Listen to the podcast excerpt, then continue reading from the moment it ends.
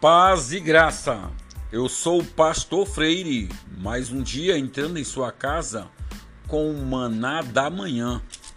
Deus abençoe você e a sua família.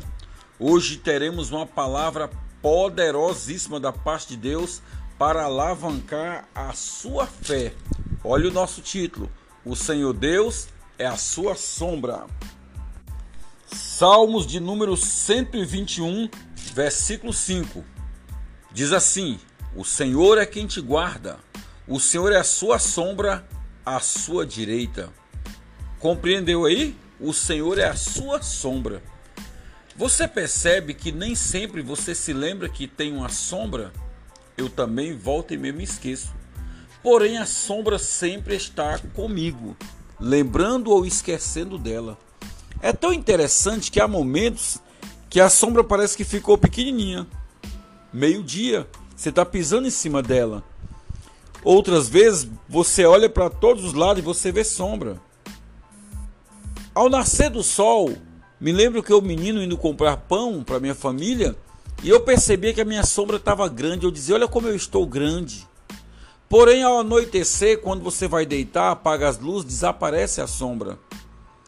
Como podemos aplicar em nosso relacionamento com Deus a sombra? Meio-dia, quando você está sobre ela, mostra quando Deus está te carregando no colo. Pela manhã, quando você percebe ela bem grande, é você vendo a grandeza de Deus em sua vida. E naqueles momentos que você vê sombra em todos os lados, significa que Deus está em todos os lados da sua vida, te protegendo, te cercando. E mesmo à noite, quando você apaga as luzes, não vê a sombra, ela ainda está lá. Para você tirar dúvida se ela está ou não, acende a luz que você vai vê-la.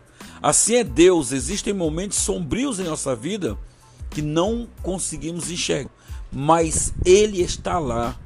Ele está lá. E Jesus muitas vezes liga a luz, que Ele é a luz do mundo, e te faz enxergar o Senhor. Então, quero que a tua fé se fortaleça se lembrando, assim como você sempre tem a sua sombra presente, se lembrando ou se esquecendo dela ela sempre está aí contigo. Assim é Deus. Você se lembrando dele ou se esquecendo dele, ele disse: Estarei convosco todos os dias até a consumação do século. Que Deus te abençoe com essa palavra. Essa palavra te abençoou, então abençoe outras pessoas com esta palavra.